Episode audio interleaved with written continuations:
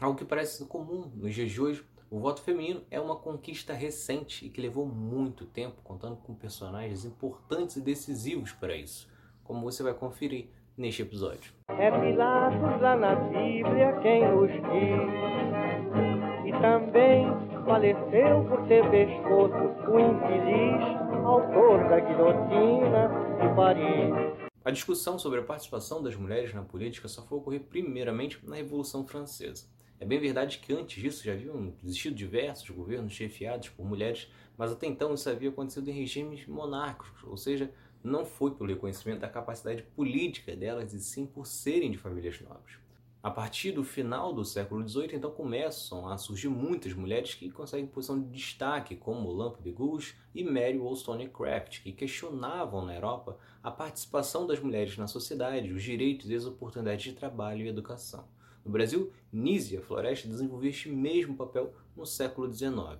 Isso porque durante o Segundo Império, aqui no Brasil, ocorriam as eleições para o parlamento e o voto era exclusivo para os homens. Para definir isso, a Constituição separava os cidadãos ativos e passivos.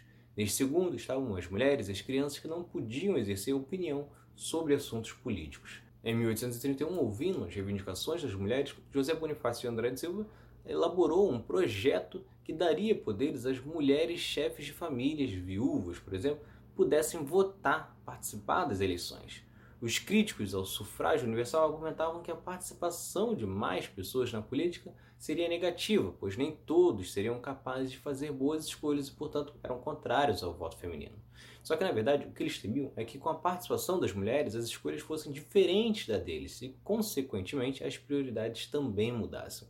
Não é à toa que há uma resistência até os dias de hoje de uma distribuição mais igualitária de gênero nas disputas do executivo. Um estudo recente, por exemplo, da revista científica americana Health Affairs apontou que políticas públicas voltadas à primeira infância são prioritárias quando conduzidas por prefeitas.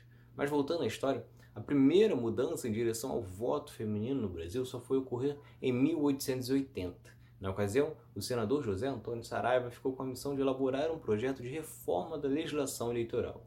Entre as medidas, ele passa a reconhecer títulos científicos, como diplomas de medicina, odontologia e direito, como comprovantes de qualificação educacional do eleitor. Com base nisso, a dentista Isabel de Souza Matos, do Rio Grande do Sul, solicitou e obteve o registro como eleitora em 1887. No entanto, quando o governo republicano convocou a eleição para a Assembleia Constituinte em 1890, ela foi impedida de votar. A situação fez com que a pressão em torno do sufrágio feminino aumentasse ainda mais e ganhasse o apoio de diversas escritoras que passaram a pressionar os deputados. Com isso, em 1891, Joaquim Saldanha Marinho apresentou uma emenda com este objetivo, mas que foi rejeitada. Foram diversos argumentos, dos mais absurdos possíveis, para essa recusa, como de que mulheres não poderiam participar da política porque não iam para a guerra, ou que isso prejudicaria a família. Desta forma, foi finalizada a Constituição sem a garantia de direito do voto feminino. Uma nova onda no Brasil foi ocorrer 20 anos depois, liderada por professoras no Rio de Janeiro, com destaque em particular para Leolinda Daltro. Ela chega a fundar o Partido Republicano Feminino em 1910. O principal ponto levantado é que na ocasião as mulheres eram as responsáveis pela alfabetização das crianças do país. Só no Rio de Janeiro eram 5 mil mulheres atuando no magistério e como as mesmas poderiam ser consideradas incapazes de participar da política. Com o Partido Republicano Feminino, Leolida então organizou diversas passeatas e participou de audiências públicas para questionar isso. Em agosto de 1916 entra em ação também Mariana de Noronha Horta, uma professora de Belo Horizonte que entrou com um requerimento pedindo aos deputados que aprovassem um sufrágio feminino. Essa foi a primeira manifestação formal de uma mulher solicitando os direitos políticos.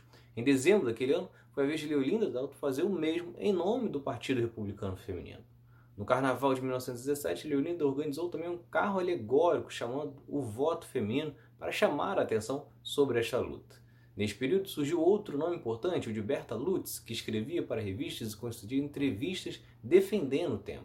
Junto de outras mulheres influentes, ela decide criar a Liga para a Emancipação Intelectual da Mulher, que depois passou a se chamar Federação Brasileira pelo Progresso Feminino. A entidade organizou diversos encontros e conferências sobre os direitos das mulheres, inclusive chamando convidados internacionais que já lutavam por isso em outros países. Com o volume de debate crescendo cada vez mais, Diversos deputados e senadores foram apresentando o projeto pelo voto feminino, mas mesmo diante das pressões das mulheres, os projetos eram sendo recusados um a um. Até que chega 1927 e é preciso fazer uma eleição para escolher o novo representante do Rio Grande do Norte no Senado. E o então governador, Jovenal Lamartine de Faria, era um defensor do voto feminino e com isso não ficou contra a habilitação das mulheres como eleitoras. Celina Guimarães Viana foi a primeira a fazer a solicitação e teve a inscrição como eleitora aceita, o que foi seguido por outras 15 mulheres. No entanto, surgiu a dúvida se os votos das mulheres seriam válidos e o assunto retornou ao Senado, que decidiu contrário à permissão e com isso esses votos foram cassados. Até que em 1930, Getúlio Vargas toma o poder e pretende reformar as leis do Brasil, inclusive as eleitorais, e aceita receber as representantes do segundo Congresso Internacional Feminista. E em 1932, o novo Código Eleitoral trouxe finalmente a novidade da permissão do voto das mulheres no Brasil. Portanto, sequer ainda não tem nem 100 anos que as mulheres começaram a participar da vida política no Brasil.